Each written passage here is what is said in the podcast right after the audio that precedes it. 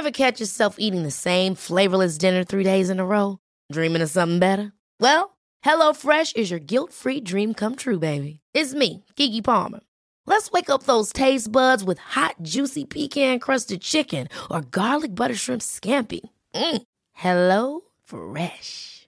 Stop dreaming of all the delicious possibilities and dig in at HelloFresh.com. Let's get this dinner party started.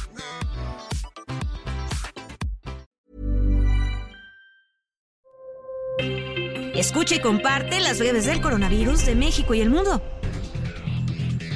De acuerdo con la Secretaría de Salud, este viernes primero de julio, México reporta en las últimas 24 horas 24.087 contagios de COVID-19, lo que suma 6.058.689 casos totales. Y también se informó que se registraron 31 muertes por la enfermedad, con lo que el país acumula 325.747 decesos.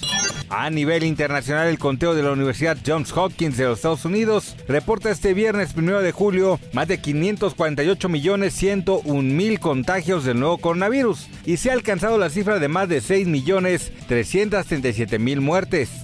Ante el alza de contagios de COVID-19 en todo el país, un grupo de especialistas de la Universidad Nacional Autónoma de México informó sobre los riesgos que corren algunos grupos de personas durante la quinta ola. El especialista Ponce de León advirtió que en México hay una fase acelerada del crecimiento de la quinta ola.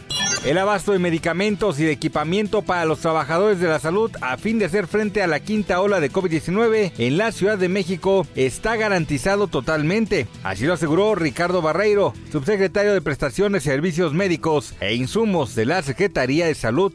Clarence Thomas, uno de los jueces conservadores del Tribunal Supremo de Estados Unidos, afirmó este viernes en un escrito que las vacunas contra el COVID-19 se desarrollaron utilizando células de niños abortados. 70 de los 67 condados que tiene Florida están en la categoría de alto riesgo de contagio de COVID-19, cuando se espera una avalancha de turistas en este estado con motivo del fin de semana largo del 4 de julio, según datos de los Centros de Control y Prevención de Enfermedades.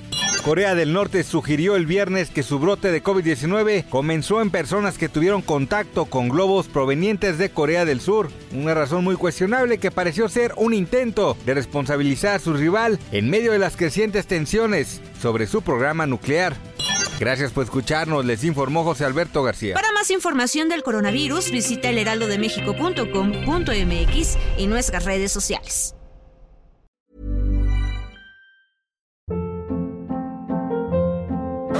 Hold up. What was that? Boring. No flavor. That was as bad as those leftovers you ate all week. Kiki Palmer here, and it's time to say hello to something fresh and guilt-free. Hello Fresh. Jazz up dinner with pecan-crusted chicken or garlic butter shrimp scampi. Now that's music to my mouth. Hello Fresh. Let's get this dinner party started. Discover all the delicious possibilities at hellofresh.com.